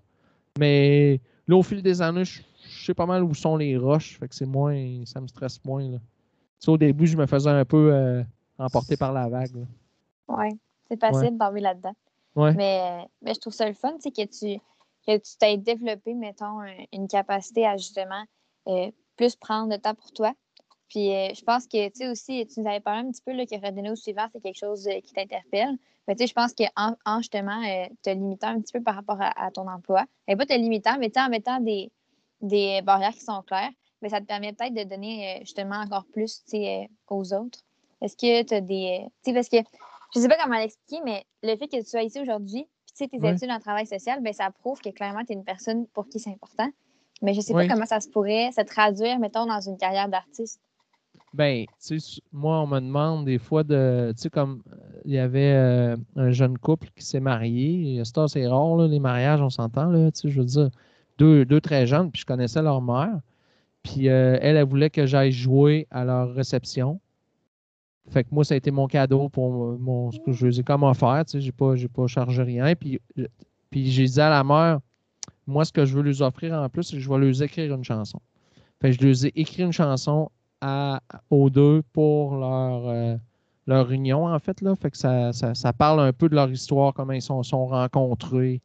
Puis tout ça, fait j'ai composé la tune, j'ai écrit la musique, puis je les ai offert. Fait que c'est un peu ça que, tu sais, euh, j'ai joué pour des causes aussi, pour des, handicapés, euh, euh, des gens à mobilité réduite, en chaise roulante, puis tout ça. Euh, ça, c'est un de mes amis qui m'avait demandé d'aller jouer, d'aller faire une heure de chansonnier. Fait que je suis allé pour la cause. Tu sais, j'ai pas, pas chargé rien. Quand je, quand je- ça, me, ça me touche, que la cause me touche, puis que je vois que c'est honnête, tu sais, je- j'ai pas de misère à, à m'impliquer par rapport à ça. Tu sais. Je veux dire, euh, j'ai eu une mère de famille qui a perdu sa, sa fille que je connaissais parce qu'à l'école où je travaillais avant, de la, du, du cancer, très jeune. là. la jeune est morte, elle avait genre 14 ans, je pense. Puis là, elle faisait une levée de fonds pour, euh, pour, euh, euh, pour le, le cancer ouais, à Québec. Elle m'a demandé d'aller faire quelques chansons. Fait que j'étais allé. Je ne pouvais pas dire non. En plus, je connaissais la jeune Fait que je suis allé. euh, j'ai- aussi joué, c'est drôle, ça, par exemple. Ça, j'aime pas ça, mais j'ai pas le choix de dire oui. Euh, j'ai joué à des enterrements. j'ai euh, ben, j'ai joué à l'enterrement de mon père. Il m'avait, demandé de faire trois chansons. Fait que je pouvais pas lui dire non. Fait que j'ai joué trois tunes à l'enterrement de mon père. Ça, c'était très. J'ai, broyé en chantant là. Ça chante pas bien quand on pleure, mais bon. Euh, j'ai fait ça. Puis là, il y a eu des gens qui étaient venus à l'enterrement qui m'ont vu faire ça. Il y a même le curé qui est venu me voir et dit Hey, toi, euh, tu voudrais-tu euh, venir dans des, des, des enterrements, venir chanter? Là, j'ai comme, Euh, Non, non, je, je vise pas ça comme carrière. là. Je le fais c'est mon père. là. Contre. Ben là, euh, tu sais, non, non, là, non, ça va être carré. Faudrait que ça paye bien cher. Ah ouais, non, non, vraiment. Puis, tu sais, après ça, j'ai eu. Euh, euh, j'ai joué à un autre enterrement, ben, à l'enterrement de ma, la maman à- et du papa de Marie, en fait, qui sont décédés tous les deux. Puis j'avais une amie euh, d'enfance que j'étais à l'école avec. On était élevés dans le même rang sur, le rang de la montagne. André qui est décédé il y a deux, trois ans de ça, du, euh, du cancer du sang, une récidive, est morte. Puis à un moment donné, elle m'appelle, elle m'écrit sur euh, Messenger, elle dit Salut, elle dit Il faudrait qu'on se voit, J'aurais besoin de te parler. OK, euh, c'est quand? Là, je, je me doutais bien que sa santé euh, avait piqué du nez, là, parce que. Fait que finalement, je suis allé la voir chez elle, puis là, elle, elle m'a demandé de faire un peu ce que j'avais fait à l'enterrement de mon père. de- elle a choisi trois chansons, puis j'ai joué à son enterrement à elle, là, parce que c'est une amie, je ne pouvais pas dire non, là, mais. euh, fait que, tu sais, j'ai- j'ai j'ai joué à ces enterrements-là, mais c'était pas. C'était pas un- Si tu m'avais dit un jour, tu vas jouer à des enterrements, je t'aurais dit euh, non, là, c'est impossible, mais. Fait que, tu sais, les gens, c'est ça, ils ont été touchés par ça, puis ils m'ont comme demandé après. Fait que j'ai comme fait ça après, mais c'est pas le genre d'affaire. Je le fais parce que, c'est comme je vous dis, mais c'est pas, c'est c'est pas cool, là. préféré, là. Non, c'est pas, c'est pas le fun. c'est pas- ben, c'est des beaux gestes là, tu sais, de gentillesse. Fait que ça compense. le ça compense, mais tu sais, je veux dire, tu- pas, tu sais, je veux dire, moi, les trois fois que je l'ai fait, les quatre fois que je l'ai fait, j'ai broyé, là, broyé ma vie. c'est clair. sûr que c'est peut-être pas l'ambiance visée, mettons. Non, mettons. Mettons, j'ai. Non, mettons, c'est ça. Mais ouais, c'est ça. J'ai j'ai joué dans, dans une couple de plein d'affaires comme ça. Aussi pour des enfants. J'ai joué beaucoup pour des enfants. Je trouve ça cool. Euh, J'avais monté une chorale avec euh, euh, dans un, endroit où qui s'occupe de- d'enfants immigrants qui, font de la francisation, en fait. Puis euh, des gens plus défavorisés. Puis on a monté un concert de Noël dehors avec tout. il était quoi, 12? 12 euh, jeunes de genre euh, 8 à 12 ans, puis ils ont appris des chansons traditionnelles de Noël en français, puis on a chanté ces chansons-là. C'était beau, là. là. Là, je pleurais aussi, mais c'était parce que c'était trop beau, là. C'était hot, là. Chanter, faire... Moi, je trouve ça beau quand les enfants chantent, là. Mais tu sais, en plus, quand tu sais c'est, quoi la démarche, tu sais, en arrière de ça, de faire apprendre le français, de faire vivre une fête de Noël, puis c'est la seule fête qu'ils vont vivre à part dans leur famille parce que c'est des gens très pauvres. J'avais trouvé ça beau là, de l'intervention. Un de mes amis qui travaillait là qui m'avait parlé si, si ça me tentait de faire ça, puis je- j'avais accepté. Là. Hmm, c'est Ouais. intéressant. Ouais. Euh, C'est toutes des Ouais. belles, euh, des belles initiatives. Ouais, vraiment. fait que dans le fond, si euh, ça te convient, on serait rendu à la partie euh, jeu. Yes, sir. Fait que je sais pas si Laurie, tu voulais expliquer un peu comment ça fonctionne? Euh, oui, ben en fait, est-ce que tu connais le jeu Would You Rather? Non. OK. Fait que dans le fond, on a préparé euh, trois euh, petites euh, mises en contexte ou questions. Euh, Puis c'est qu'on te propose deux alternatives. faut que tu choisisses laquelle des deux tu prends. Tu tu peux pas être comme nuancé. C'est une ou l'autre. OK, c'est une ou l'autre. Parfait. Fait que dans le fond, on va te poser une question, puis c'est tu préfères-tu, mettons, la numéro un ou la numéro deux? OK. C'est bon? Ouais. C'est parti. OK. Mais dans le fond, la première question, euh, je pense que elle, déjà, elle va être difficile. Mais en fait, là, c'est qu'on voit que tu touches à plusieurs styles de musique. Tu nous en parlais un petit peu tantôt avec tes EP. Fait que là, on se demandait, mettons que pour le reste de ta vie, au complet complet, tu peux écouter seulement une, un type de musique. Est-ce que ça serait de la musique folk ou de la musique rock? Euh, Je pense que ce sera de la musique folk. Mhm. Ouais, je pense que oui. Comment ça? Parce que, ben, parce que je, je trouve que la musique folk, elle, s'apprête plus à différents contextes de vie. Euh, tandis que je trouve que le rock, euh, c'est plus quand tu- veux te défouler ou. euh, en tout cas, moi, quand j'écoute du rock, c'est- ça. Ou que tu le samedi, tu as le goût de mettre la musique fort puis de chanter fort, mais tu je, trouve ouais, que le folk. Parce que le folk, c'est large. Je pense que, ouais, assurément, je choisirais le folk à cause de ça. Je pourrais être triste, j'écouterais du folk. Je pourrais être content, j'écouterais du folk. Je pourrais être, je sais pas, nostalgique, j'écouterais du folk. Euh, je, pense que, ouais, je choisirais le folk parce que c'est ça, le folk, c'est, c'est quand même assez large. Tu sais, le rock, je trouve, c'est plus restreint un petit peu comme. Ben, même s'il y a plein de styles de rock, là. Ouais. non, non, c'est sûr que je choisirais le folk. puis il y a plein d'artistes folk en plus que j'aime, que j'écoute beaucoup d'ailleurs. Fait que, ouais, c'est sûr, ça serait Intéressant. Ça. Ouais. Mm. Ouais, c'est une bonne réponse. J'aime bien ça. ah ouais, c'est bon. Euh, deuxième question. Euh, à travers le podcast, on a parlé là, que tu t'inspires beaucoup de choses simples, de choses du quotidien pour euh, tes, tes, chansons, que ce soit positif, que ce soit négatif. Puis tantôt aussi, tu as abordé le fait que tu voulais pas te. Mettons, tu voulais vraiment rester fidèle à toi, qu'est-ce que tu étais, puis à ton authenticité, tu voulais pas changer pour réussir. Euh, fait que, mettons, en ayant ça en tête, est-ce que tu préférerais tout le temps devoir dire absolument tout ce qui se passe pour la tête, dans, ta, dans la tête? Tu n'as comme aucun filtre. Tu penses de quoi, il faut que tu le dises, ou tu parles juste pas? Eh boy. Tu pourrais continuer de chanter. Tu pourrais continuer de chanter parce que sinon, on vient de tuer ton métier. Non, c'est impossible. non, mais c'est juste avec moi, c'est impossible de pas juste pas parler. je parle tout le temps. c'est que je vais choisir. C'est sûr que je vais choisir l'alternative de tout dire, tu sais, même si je n'ai pas de fil, parce que pas parler, de toute façon, je n'arriverai pas, c'est impossible. Euh, d'ailleurs, ma blonde, non, non, c'est impossible. Euh, euh, non, souvent, je parle tout le temps trop, d'ailleurs. Puis j'ai j'essaie de m'améliorer sur bien des affaires, mais il y a un défaut que j'ai. Moi, quand je. Euh, mettons, tu vas me compter de quoi, ça me fait penser à de quoi. Je le dis tout de mhm. suite, fait que je coupe souvent la parole. J'essaie de ne pas faire ça, mais des fois, c'est. Puis, euh, en tout cas, ma blonde est bonne pour me le faire prendre conscience. Là, c'est pas méchant. Elle m'a dit Serge, je me coupe encore la parole. Excuse-moi, c'est ivresse. Je suis vraiment une grand gueule, finalement. C'est sûr que je suis. nous, là. Ouais, vas-y entre nous, on avait mis comme plein de petits points qu'on voulait aborder avec toi. Finalement, ben, on, on s'écrivait et on se disait, ben là, il a déjà, il a déjà tout dit. c'est clair. Suis vraiment, je suis vraiment une grand gueule, vraiment. C'est correct, c'est efficace dans les podcasts. Ouais, Exactement. Donc pour le dernier, euh, comme j'ai des préférences, on sait qu'il est un artiste solo, mais tu travailles souvent en collaboration avec plein d'autres artistes. Donc là, on s'est demandé, mettons que tu devais choisir entre faire tous, tous, tous tes projets tout seul ou tous tes projets en collaboration ou avec une équipe. Lequel, mettons, par quelle option tu penches? Euh, moi, c'est sûr que ce serait l'équipe. Parce que au départ, quand j'étais jeune, j'ai toujours été un gars de band. J'ai toujours eu plein de projets de band. Euh, jammer, j'adore jammer avec d'autres musiciens. Euh, non, assurément, je, puis j'ai une, une Christie de belle équipe présentement. Puis je le vois ce que ça apporte, même si c'est mon projet.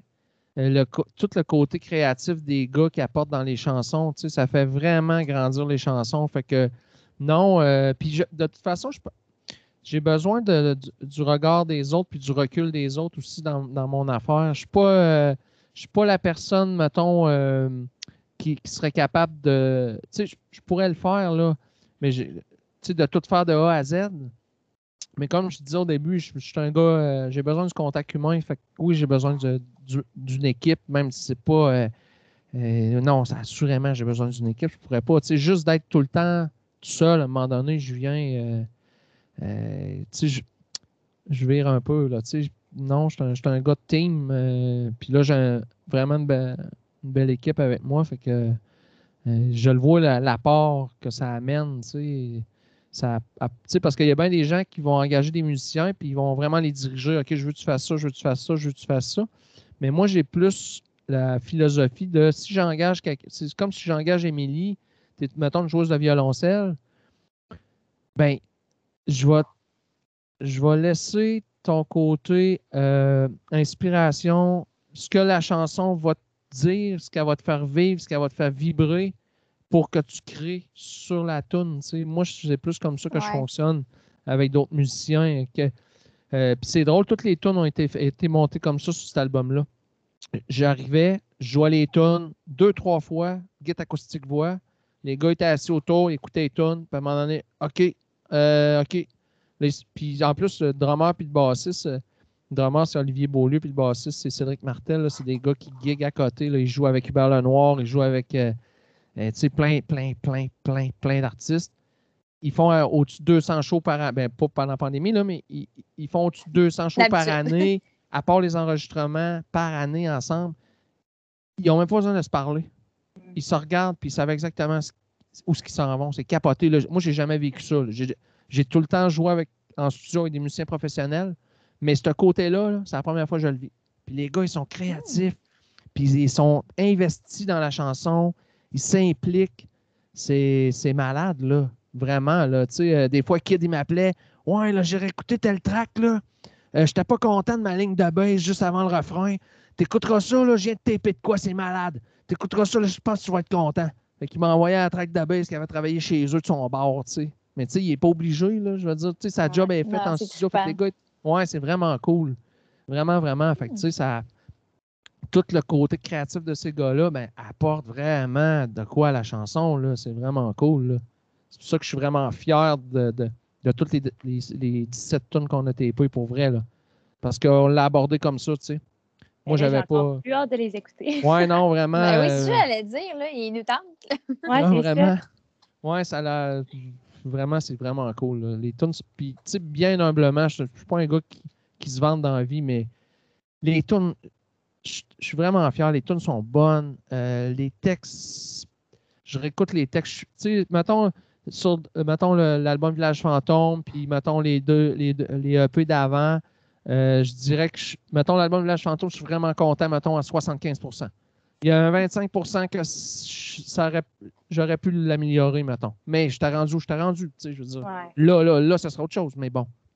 Tu sais, moi, je vois ça comme une photo. Tu sais, tu prends une photo aujourd'hui, c'est sûr que si tu prends une photo de moi dans 10 ans, je vais avoir blanchi pas mal plus que je suis là, tu sais, je veux dire. Mais c'est ça. Mais celle-là, je suis vraiment, je réécoute, là, puis toutes les tunes, il n'y en a pas une que je fais, moi, moi. Fait que ça, c'est bon signe. Quand je réécoute, Ouais. puis que je fais comme, ouais, ça, c'est hot. Je réécoute l'autre, ouais, ça aussi, c'est bon. Ouais, il n'y en a pas une que je fais, tu sais, ouais, celle-là est moins forte un peu, ou ouais, ça, c'est plus ordinaire. Fait que, tu sais, je suis vraiment content, là. Vraiment, vraiment. Hmm. Tant mieux, Ouais. l'attente va être longue. là. Ouais, vraiment. T'as mis, des, euh, t'as mis des attentes. Là. Ouais, ouais. Mais on va être au rendez-vous. Ouais, j'espère euh, bien. Ben, je pense que c'est ce qui conclurait l'épisode du podcast. Hey, ben merci les filles. C'est Ben, vraiment à toi. cool. Mais oui. J'espère que vous, vous allez euh, avoir d'autres super podcasts. Je sais que vous en faisiez plusieurs, je pense. là. Ouais. C'est cool. J'ai hâte de, de- de réécouter ça, en tout cas. euh. Puis merci d'avoir pensé à moi. C'est super apprécié, honnêtement. Euh, Merci moi, je suis d'être venu. content de Oui, pouvoir merci. avoir parlé de mon affaire. Là. Même si on a eu de la misère à se poigner avec les dates puis tout, là, des fois, il y avait des affaires, mais bon, on a fini par le faire, c'est cool. Mais ouais, merci beaucoup. euh, J'ai vraiment apprécié puis j'ai eu un bon moment. Ben, merci cool. beaucoup d'être venu. Puis euh, on va juste souligner qu'on peut trouver euh, ta musique sur plusieurs plateformes, dont Spotify puis YouTube. Puis on peut aussi te suivre sur euh, Facebook, donc Sergio Wallet, ou Sergio sur ton Wallet, site ouais. web, sergiowallet.com, pour rester à l'affût de tes nouveautés, tes projets. Puis là, on le sait qu'il y a des trucs qui s'en viennent, fait que tu peux le faire. Là. Ben, Bandcamp aussi. euh, il y a le Bandcamp aussi que tu sais, je mets toujours les nouveautés là. là, mais euh, ouais, c'est ça. Toutes les plateformes, en fait. Toutes les plateformes numériques, je suis là. Deezer, Spotify, euh, iTunes, euh, tout ça. Là. Que vous savez quoi faire ce soir. On va s'abonner partout. c'est cool. Merci beaucoup, les filles. Merci beaucoup d'être à vous. venu. Ciao. Bye. Salut! Vous pouvez également nous suivre via nos travail sur nos différents réseaux sociaux et vous abonner à notre podcast L'Immersion sur Spotify, Balado ou toute autre plateforme que vous utilisez. On sera présent également dans deux semaines pour un nouveau podcast avec La Folle Tablée et sa propriétaire qui est vraiment très intéressante.